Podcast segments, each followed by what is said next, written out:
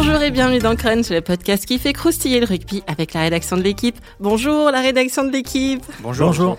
En ce frais début de semaine complètement hivernale, on va s'intéresser au cas de Montpellier, le MHR, club un peu mal aimé du rugby français. On va se demander pourquoi. Pourquoi le club du président Altrad, dans le top 14 sans prétention, a mauvaise réputation après, après le dernier épisode du feuilleton Salary Cap, on va aussi se demander si le MHR triche et on finira ballon ballon en se demandant si Montpellier va enfin gagner des titres. On parle de tout ça avec les journalistes de la rubrique rugby de l'équipe. Aujourd'hui Clément Dossin, salut Clem. Salut Cricri. Alexandre Bardot, salut Alex. Salut. Et Philippe Payoriès, salut Payot. Bonjour. Vous savez tout, alors c'est parti, flexion liée jeu. Alors, sachez qu'il y a quelques années, en vacances à Bandol, j'ai lu Badawi. Alors vous êtes peut-être tenté de dire on s'en fout, mais d'abord ce serait pas très esprit de Noël, mais en plus ce serait déplacé parce que Badawi a été écrit par Moed Altrad, le président de Montpellier, et est présenté comme sa biographie. C'est euh, donc l'histoire d'un bédouin né euh, dans la région de Raqqa il y a quelques 70 ans, désargenté, qui se bat pour aller à l'école et finit meilleur entrepreneur du monde en 2017 avec euh, une entreprise, avec son entreprise de matériel pour le bâtiment. Et candidat à la mairie de Montpellier aussi depuis quelques quelques semaines. Un meilleur entrepreneur du monde devenu président de Montpellier Héros Rugby en juin 2011, juste après la finale du club perdu contre Toulouse. L'histoire pourrait être très très belle, mais elle est plutôt compliquée. Les méthodes de management du président, ses liens financiers avec euh, la FFR en général, avec Bernard Laporte en particulier, tout ça donne une sorte de, mauvaise réputation à, ce club, pas hyper populaire hein, dans, le, dans le rugby français. Taillot, toi qui suis le MHR depuis que tu as des dents de lait, hein, tu ressens ça, cette, euh, ce désamour un peu autour, euh, autour du club? Oui, évidemment évidemment. Même si c'est en train de changer un petit peu, il me semble. L'arrivée de Xavier Garbajosa fait qu'on s'intéresse d'une autre manière à ce club. Le Garbajosa, le, nouvel, entraîneur, Français. Euh, c'est vrai qu'on avait enchaîné avec deux, deux entraîneurs étrangers, dont un qui était sud-africain et qui avait euh, privilégié les joueurs sud-africains. Ça avait, ça avait ajouté à ce malaise autour de, autour de la mauvaise réputation dont tu parles. Oui, ça c'est vrai. Mais il me semble qu'il y a un petit peu de mieux, mais ça reste quand même un club qui est moyennement aimé en tout cas pour euh, notamment des problèmes de, de, management, on peut dire. On se souvient de de, de, de limogeage quasi, quasiment, on peut dire, de, de, joueurs au barbecue de fin d'année, des, des, choses comme ça. Ouais, mais euh, Moed Altrad, il est comme ça. Et euh, c'est vrai qu'il est arrivé dans ce milieu-là sans le connaître. Euh, avec ses méthodes à lui, les méthodes de l'entreprise, il a essayé de les adapter au, rugby. Ça, a surpris beaucoup de monde parce que parce qu'elles ressemblent pas à grand-chose et elles sont pas forcément efficaces puisqu'ils ont rien gagné, à part la finale de, de, la Challenge Cup. Mais bon, ça, c'était un peu plus anecdotique. Et euh, c'est un monsieur qui ne s'entoure de personne. Il est conseillé par personne. Il, voilà, il, a, il, a, le sentiment qu'il peut quasiment tout faire tout seul. Il fait beaucoup de choses, mais, mais, mais manifestement pas suffisamment. Quoi. Donc, euh, donc oui, oui, c'est monsieur surprenant, mais qui, euh, me semble-t-il, commence à connaître un petit peu les codes. Et euh, voilà, je, je, discutais avec Louis Picamol de la signature de Yvan Rayac, qui est un enfant du club. De la manière qu'il n'avait pas su faire partir François Trinduc, il arrive à garder trois ans Yvan Rayac.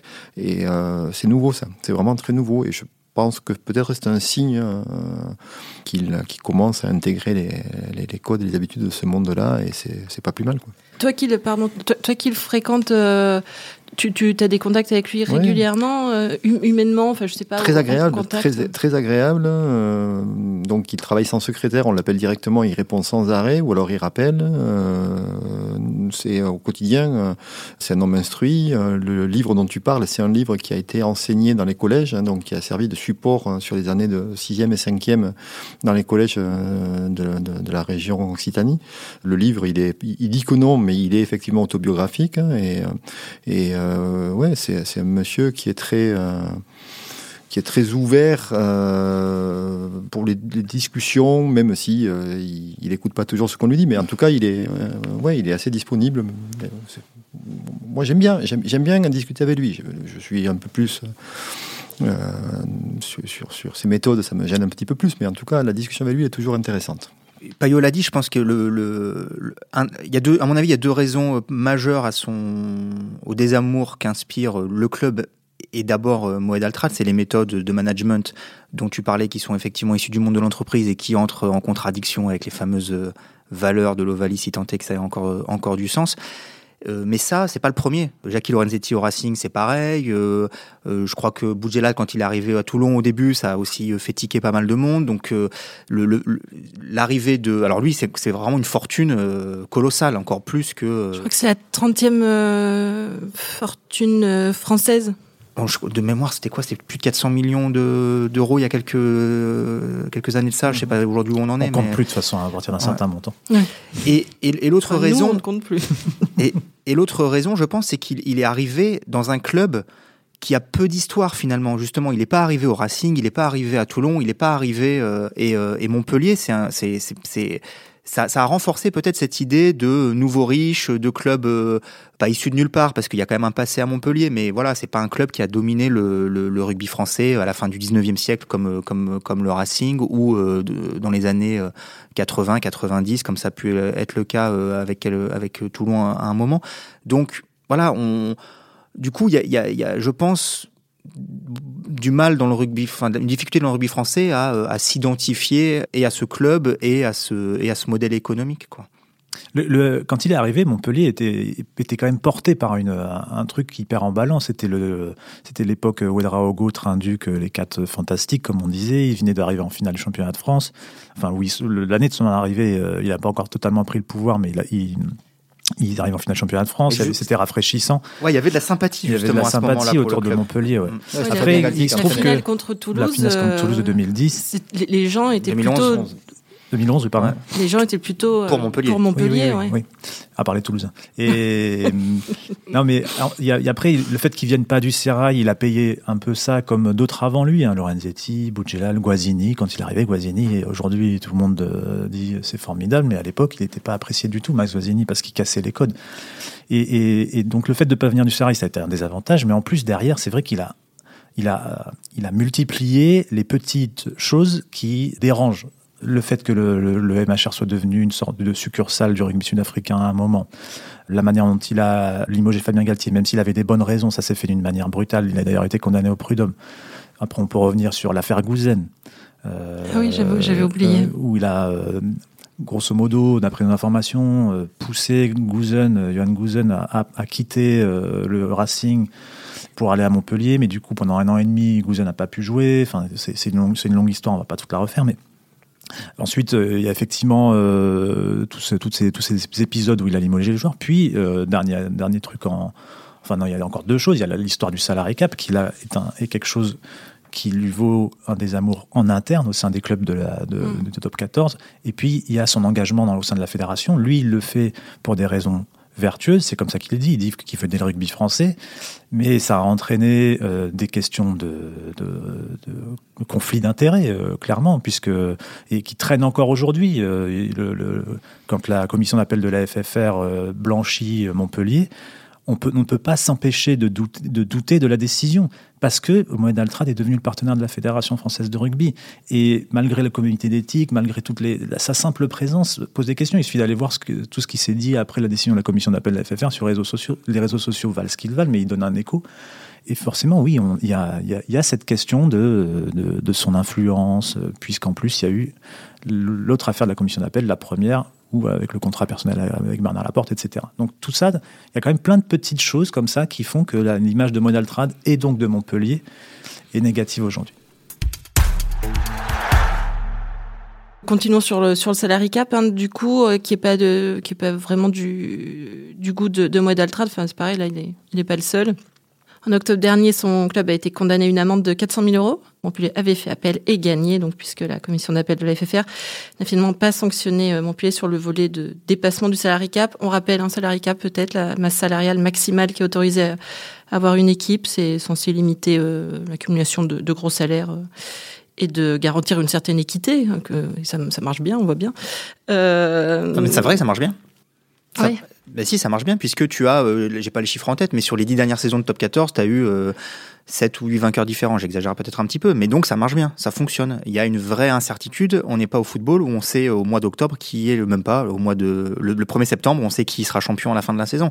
Donc euh, ça, le, le, le, top 14 peut peut s'en prévaloir parce que ça, ça, apporte une vraie incertitude sportive euh, à la compétition. Hmm. Alors Montpellier a quand même reçu une amende de 120 000 euros euh, mon budget anti-cerne en ce moment, pour, euh, pour, pour, manquement aux obligations de transparence. Du coup, on ne sait plus, Payot. On triche, on ne triche pas. sans doute qu'il triche. Mais, euh, je suis... Ouais, mais sans doute qu'il triche, mais est-ce qu'il est le seul? J'en sais rien. Là, sur l'histoire du manquement à la transparence, ils, sont très clairs à Montpellier. Ils disent que effectivement le contrôle s'est mal passé. Très bon jeu de mots. et, et, en fait, il n'était pas disponible au moment où le contrôleur est venu à Montpellier, et puis donc il a été reçu par le vice-président du club, et ça lui a manifestement pas plu. Donc eux, ils s'en défendent en disant euh, toutes les pièces qu'on nous a demandées, euh, on les a fournies. Euh, en fait, je ne pense pas qu'ils se plaignent du. le salarié cap, ils le, il le respectent. Ils, trouvent que c'est effectivement un bon. une, bonne chose. Une bonne chose. Et eux, ce qu'ils critiquent, c'est la manière dont la commission de contrôle est constituée. Voilà. Et ils trouvent qu'il y a, tu parlais de conflit d'intérêts tout à l'heure, ils trouvent voilà, que les, les, gens qui la composent sont sont, sont des gens qui sont forcément manifestement compétents, mais euh, eux disent qu'il y a des relations entre eux qui font que le contrôle euh, ne garantit pas euh, une, une, équité objective, et c'est ce qu'ils dénoncent. Quoi. Voilà. Ils sont allés devant le Conseil d'État, d'ailleurs. Et on aura la réponse sous 15 jours, mais a priori, sur la, la totalité des motifs qu'ils ont soulevés, il n'y en aura aucun qui sera suivi par le Conseil d'État. Donc voilà. Mais ils voulaient avoir la réponse du Conseil d'État pour pouvoir voir quels étaient les critères sur lesquels ils avaient réfléchi pour pouvoir de nouveau euh, attaquer la Ligue sur la constitution de cette, euh, de cette commission. Moi là j'y vois j'y vois clairement un pare-feu euh, grossier mais bon peu importe. Le, restons sur le fond du problème. C'est pas à nous de dire si Montpellier triche ou, ne triche pas. Pour l'instant il y a, y a un, un salarié cap manager qui a été mis en place qui a trouvé qu'il y avait un faisceau d'indices ou de preuves même suffisants pour estimer que oui Montpellier trichait. Je reviens quand même d'abord sur les autres clubs en sont persuadés. Je, je reviens d'abord quand même sur l'histoire du manquement. Comment on appelle ça, aux, règles de transparence. Enfin, c'est-à-dire qu'en gros, euh, voilà, est-ce que, que le, grosso modo, c'est est-ce que le club collabore suffisamment bien avec le, le salarié cap manager Ça fait quand même deux ans de suite que Montpellier est épinglé. Donc on peut entendre que euh, voilà, ils n'étaient pas présents ceci cela, c'est pas très sérieux. Bon ça c'est la première chose. Donc ils sont en première instance effectivement euh, reconnus coupables. Juste une petite parenthèse, 400 000 euros, d'amendes, bon, qui finalement ont été, euh, ont été euh, levées en appel, c'est une crotte de nez quoi, pour moi d'Altrad. Quand on voit, on peut faire le parallèle avec ce qui vient de se passer en Angleterre, alors peut-être que le, les infractions constatées à Montpellier n'étaient pas euh, aussi, aussi fortes ou graves que celles de, des Saracens, mais les Saracens, c'est 35 points d'amende, enfin 35 points de retrait au classement, et plus de 6 millions d'euros d'amende. Donc on est quand même dans d'autres. Euh, c'est-à-dire que d'abord on a tapé au portefeuille et en plus on a tapé euh, sportivement en mettant euh, la, la, survie du club dans l'élite euh, en question. Bon, je referme la, la, parenthèse sur le comparatif avec l'Angleterre, même si je pense que c'est important. Euh, en fait, je la referme pas complètement parce que d'après d'après ce que l'on sait, il y a d'autres moyens aussi en Angleterre en termes d'investigation que ceux que, dont on dispose en France. C'est-à-dire qu'en France, on a nommé un salary cap manager qui se débrouille un peu tout seul, si je comprends bien, dans l'adversité. Euh, le mec, c'est Highlander, quoi. Il faut qu'il se batte avec euh, face à face à, à, tous les présidents de top 14 euh, réunis. Et alors qu'en Angleterre, il délègue ça à des enquêteurs dont c'est le métier, à, à, une, à, une, boîte extérieure qui a de vrais moyens d'investigation, un cabinet d'experts et qui voilà qui bosse, qui a bossé neuf mois sur l'affaire des Saracens pour arriver à, la conclusion que l'on sait. Donc bon, c'est le je, cette fois je referme vraiment la parenthèse avec le parallèle anglais, mais peut-être qu'on se donne pas encore suffisamment les moyens en France d'aller jusqu'au bout des choses. Maintenant, ouais, Alex le disait, tous les présidents du top 14 ou, ou presque sont effectivement convaincus que, parce qu'ils connaissent le marché, ils connaissent le prix des joueurs, etc., que euh, euh, Montpellier, d'une manière ou d'une autre, trouve des, euh, des moyens de rétribuer ses joueurs, peut-être différemment que par le salaire pur et dur, voilà, et, et, ne s'en cache plus. Enfin, Marty avait donné une interview, je crois que c'était au Middle il y a quelques mois, sans citer Montpellier, mais en disant voilà, il y a un club qui triche. David Marty. Laurent Marty, pardon, le président de, de l'UBB. Là, j'ai sous les yeux une interview de, de Pontenot, le président de Pau, qu'il a donné à, la, à Sud-Ouest le week-end dernier, ou même chose. Il est, il est remonté furieux, il dit qu'il est écœuré. Donc, donc ça, ça, comme disait Alex, ça participe aussi au, à la défiance qu'il y a envers Montpellier aujourd'hui, quoi. Il remet en cause aussi, je crois, à Altrad, le mode de calcul, parce que, Payot, tu m'arrêtes hein, si je me trompe, mais en fait, le, le, cap manager, lui, il trouve qu'il y a des joueurs du, du, Montpellier qui ne sont pas payés à leur valeur, que le salaire déclaré de certains joueurs de Montpellier n'est pas, n'est pas, n'est pas juste par rapport au marché, et du coup, il en déduit qu'ils sont payés autrement ailleurs, Et c'est comme ça qu'il fait monter le, le, le, salarié cap de Montpellier. Il considère que si tel X touche 15 000 euros, normalement il en vaut 45 000, donc il est payé 45 000, donc on va calculer le, salaire à l'année de ce joueur-là avec la somme supplémentaire. Et du coup, ça fait monter la masse salariale de Montpellier au-dessus du, du salarié cap. Et c'est pour ça qu'ils sont sanctionnés. Et ça, je crois aussi qu'ils remettent en cause ce mode de calcul-là. Ou qu'ils ne le trouvent pas euh, juste, ou qu'ils ne tombent pas sur les mêmes chiffres. Et en fait, Mais c'est sûr. ouais. Après, ju- juste pour finir, il y a quand même quelque chose de savoureux à constater qu'aujourd'hui, Moed Altrad remet en cause les conflits d'intérêts au sein de les potentiels conflits Ouais. d'intérêts au sein de la, de la, la commission euh, salarié cap. Il faut se rappeler qu'il l'avait contracté sans le dire à personne, et Bernard Laporte ne l'avait dit à personne non plus. Il avait fait un contrat avec Bernard Laporte, président de la fédération, un contrat de représentation. 150 000 euros. quand même. 250 000 euros. Ensuite, il n'est pas responsable euh, du coup de fil euh, que, Bernard Laporte a avoué avoir passé au président de la commission d'appel euh, dans, dans la- l'affaire, donc on ne va pas refaire. Et encore aujourd'hui, on peut considérer qu'il y a toujours un conflit d'intérêts entre Moed Altrad, président de club, et Moed Altrad, sponsor de la Fédération française de rugby. Donc, si on va au bout si on dénonce tous les conflits d'intérêts, il faut qu'il, s'il s'il choisit de dénoncer ce conflit d'intérêts au sein de la Ligue, de la commission de salarié cap, alors qu'il tienne aussi compte du conflit d'intérêts qui existe aujourd'hui au sein de la FFR avec- son sponsoring, et peut-être qu'il en tire des conclusions. Si, si on va au bout de la logique.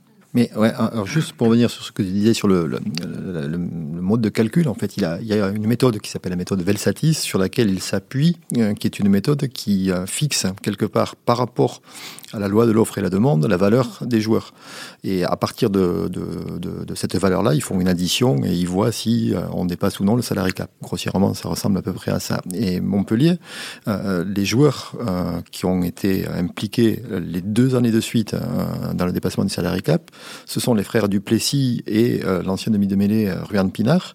Et ces trois joueurs-là sont payés beaucoup moins que ceux que le marché euh, laisse penser qu'ils valent. Et, euh, et donc voilà, sauf que eux disent, donc d'abord c'est pas prouvé, euh, et ensuite ils disent que ce sont euh, deux joueurs euh, qui avaient voulu absolument jouer ensemble, que le seul club qui leur proposait de jouer ensemble c'était Montpellier, que donc ils ont réduit leur salaire, etc. Et donc le contrôleur appelle ça des anomalies, et effectivement ce sont des anomalies, mais ils ont aucun document qui peut démontrer que, que Montpellier triche avec ça. Et, le, problème il est, si, on additionne tous les critères de la méthode, Montpellier ne dépasse pas le salarié cap. Aujourd'hui, euh, cette méthode-là, euh, elle est, C'est ce faite. que dit Montpellier, ça. C'est ce que dit Montpellier. Et, et Montpellier dit qu'il y a quatre clubs. Si on fait euh, l'étude des joueurs avec cette méthode-là, il y a quatre clubs qui eux le dépassent et qui ne sont pas contrôlés.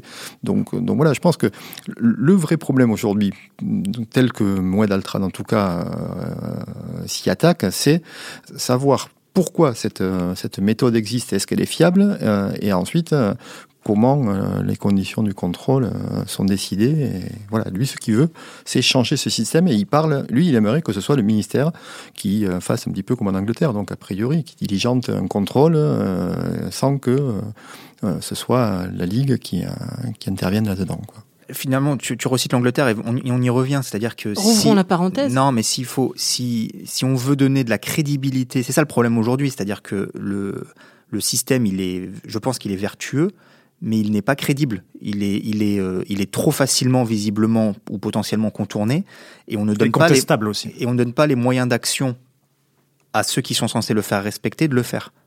Donc voilà, c'est c'est- et ça, et ça devient très compliqué et ça, et ça devient trop facile pour ceux et je ne cible, on, ne, on ne cible pas que Montpellier. Effectivement, on peut penser qu'il y a d'autres clubs qui contournent ou ont contourné par le passé euh, le salary cap.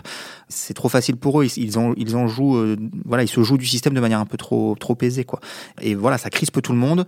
Ça fait porter un voile de suspicion euh, finalement sur sur la, la véracité de ce système et, le, et, et, et, sa, et sa, son efficacité. Et donc, du coup, bon, c'est. Et, et, puis, une conséquence de tout ça aussi, c'est que ça trouble, même si là, en ce moment, les choses semblent se passer assez correctement, ça trouble en permanence les relations Ligue-Fédération dans un moment où il y a besoin de stabilité et de, d'entente. Depuis que Bernard Laporte est élu président de la Fédération française de rugby et depuis les, les, les, les, les soubresauts de l'affaire euh, Laporte-Altrad, euh, les, les, relations avec la, entre la Ligue et la Fédé sont euh, de plus en plus tendues, Encore enfin pire, ont été, euh, ont été tendues. Tout ça s'est fait au détriment du rugby français, de l'équipe de France.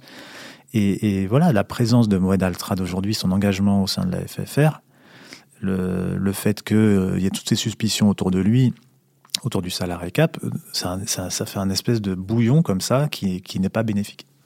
Mais il est conscient, lui, que euh, tout ce qu'il fait, euh, fait porte de ouais. tort à son, à son club Oui, mais je pense qu'il s'en moque.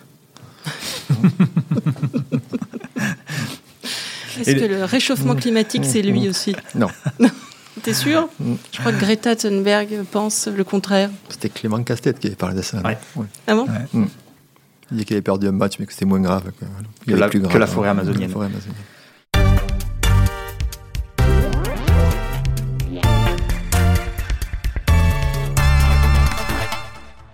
La problématique pour Modaltrat maintenant, c'est de gagner aussi, parce qu'en fait, on perd de vue un peu tout ça, mais pour bah, l'instant. c'est ça, on peut. On... Je te fais la transition. Là, bah, voilà. Parce que je ferme les parenthèses de Clément qui sont très longues. et je, et je fais les transitions en même temps. Bah, c'est ça, on peut aller sur, sur, sur, le terrain. Depuis que Moed Altrad est, est, aux affaires. Allons mais... sur le terrain du Altrad Stadium. Ah non, non pardon, GGL. GGL. Euh, depuis que Moed Altrad est aux affaires, le MHR, c'est un challenge européen en 2016, une mm -hmm. finale de top 14 en, en 2018. Mm -hmm. euh, le, le, chat est maigre, comme on dit, euh, Payot. Oui, ouais, euh, bon, ils se qualifient quand même quasiment chaque année. Je crois qu'il n'y a qu'une année où ils ne sont pas finale. qualifiés. Ils ont fait deux demi-finales. Euh, ils ne sont pas dans les clous, c'est clair, mais. 30, 30, millions, plus de 30 millions de, de budget quand même. Oui, c'est le cinquième budget du top 14. Il faut qu'ils fassent mieux et Moed Altrad est impatient. et donc là, c'est pareil. Quoi. Il change d'entraîneur dès qu'il a le sentiment que ça avance pas assez vite. Mais bon, il mesure mal le fait que changer d'entraîneur, c'est aussi un nouveau temps d'adaptation et ça recule peut-être le moment où euh, ils finiront par gagner quelque chose. Mais bon, euh, aujourd'hui, euh, comme tu disais, sept vainqueurs différents depuis, depuis une, une quinzaine d'années. quoi. Donc c'est compliqué de rentrer là-dedans. Et, euh, et y a, enfin, moi, il me semble qu'il n'y a pas de raison objective de penser que Montpellier est mieux armé aujourd'hui euh, que Toulouse, que Clermont, euh, que, que, que d'autres. Mais il, non, ça c'est sûr. Et Moed Altrad, il a toujours ce, il dit, moi, j'ai fait confiance aux, aux managers que j'ai que j'ai nommés. Je leur ai demandé qu'est-ce qu'il fallait faire pour être champion de France. Je leur ai donné tous les moyens. Donc c'est à eux maintenant d'être champion de France. Il raisonne comme ça. Quoi. Lui, si si un manager lui demande un joueur, il va lui donner le joueur si, euh, mais, mais après, c'est une question, de, c'est une question de, de, temps, de circonstances, de, et ce temps, il n'a pas envie de le prendre. Quoi. Il faudrait que ça aille très très vite. Donc, euh... Et ouais, mais le, le problème, justement, c'est qu'il n'a pas compris quel était le temps sportif. Mmh. Tu, tu, dis, il, il, il, donne aux managers les joueurs qu'ils veulent. Certes. Mmh.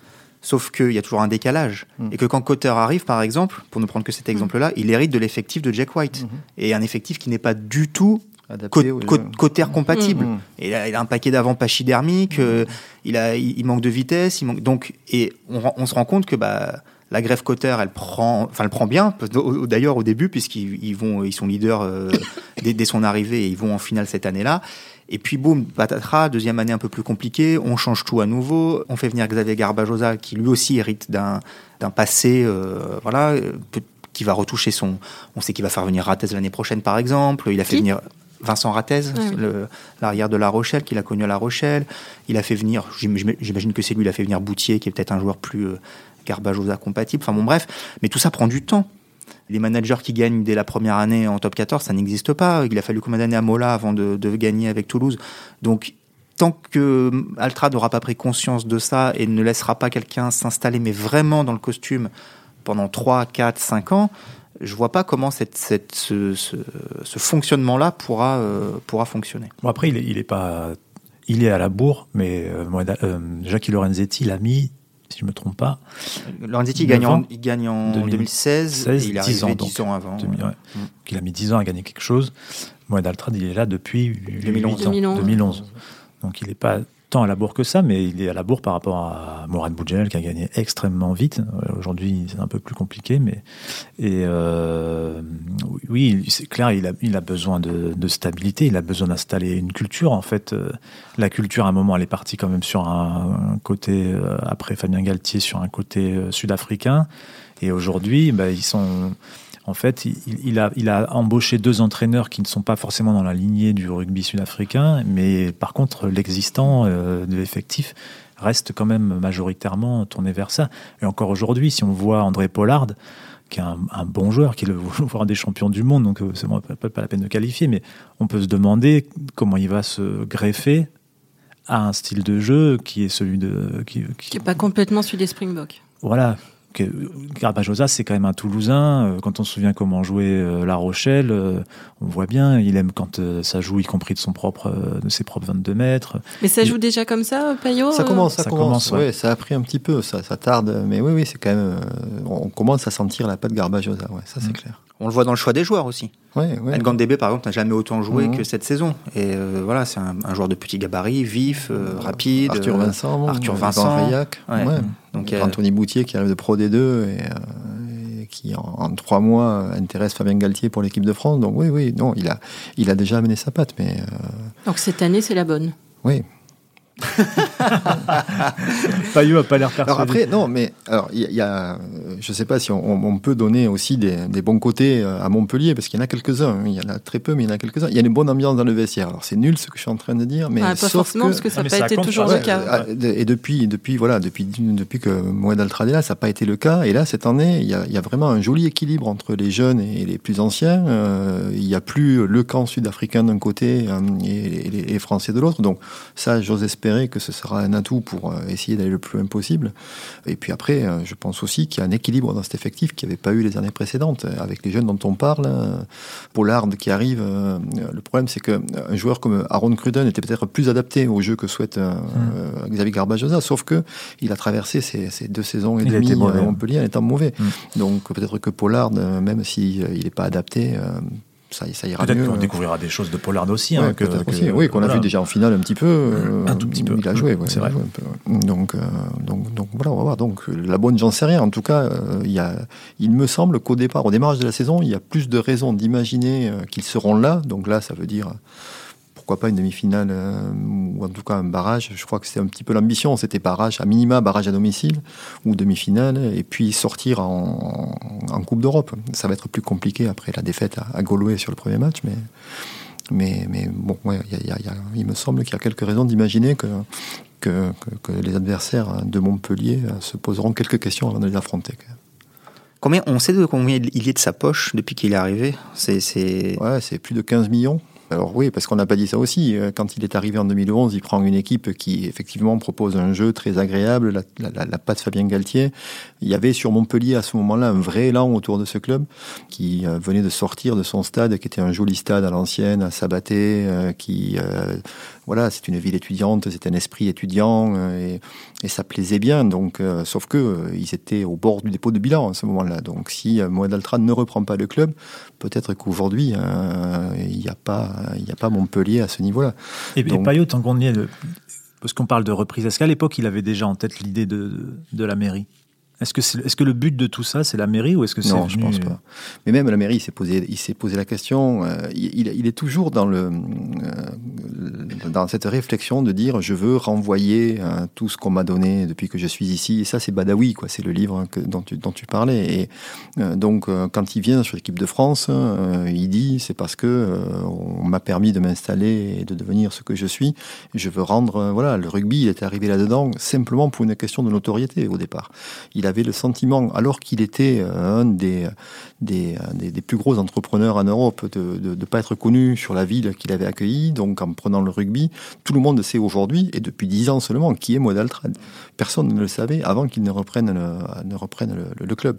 Et pour la mairie, il veut aller encore plus loin aujourd'hui. Il veut voir ce que ça peut donner. Il veut, euh, je pense qu'il a, il a, envie d'aller au, devant des gens, d'échanger avec eux. Et la mairie, c'est euh, peut-être un, ouais, un bon moyen. Après, c'est, euh, il a travaillé avec le gouvernement. Il a travaillé, il avait une mission pendant un an où il investissait dans les quartiers euh, difficiles pour euh, essayer de donner des clés aux gamins pour pouvoir entreprendre, voir un petit peu comment comment il pouvait il pouvait se lancer là-dedans. Il a travaillé pendant un an. on avait vu sur c'est sur la dernière finale donc il était assis à côté de Macron. Euh, en tribune. Euh, voilà, il, a, il, a jamais fait de politique et il va pas faire de la politique forcément. Mais cette course à la mairie de Montpellier, c'est aussi un moyen pour lui de dire. Euh, Ça ressemble à de la politique quand même. C'est la politique, mais enfin, je suis pas convaincu. Est-ce que c'est pas un moyen aussi pour lui de je sais pas si c'est la bonne expression, mais de tester sa popularité, enfin, de, Ouais. de voilà, de. Ouais, tu le dis quand même, il, a, il, Ouais, il a il- besoin il y a de quand ça.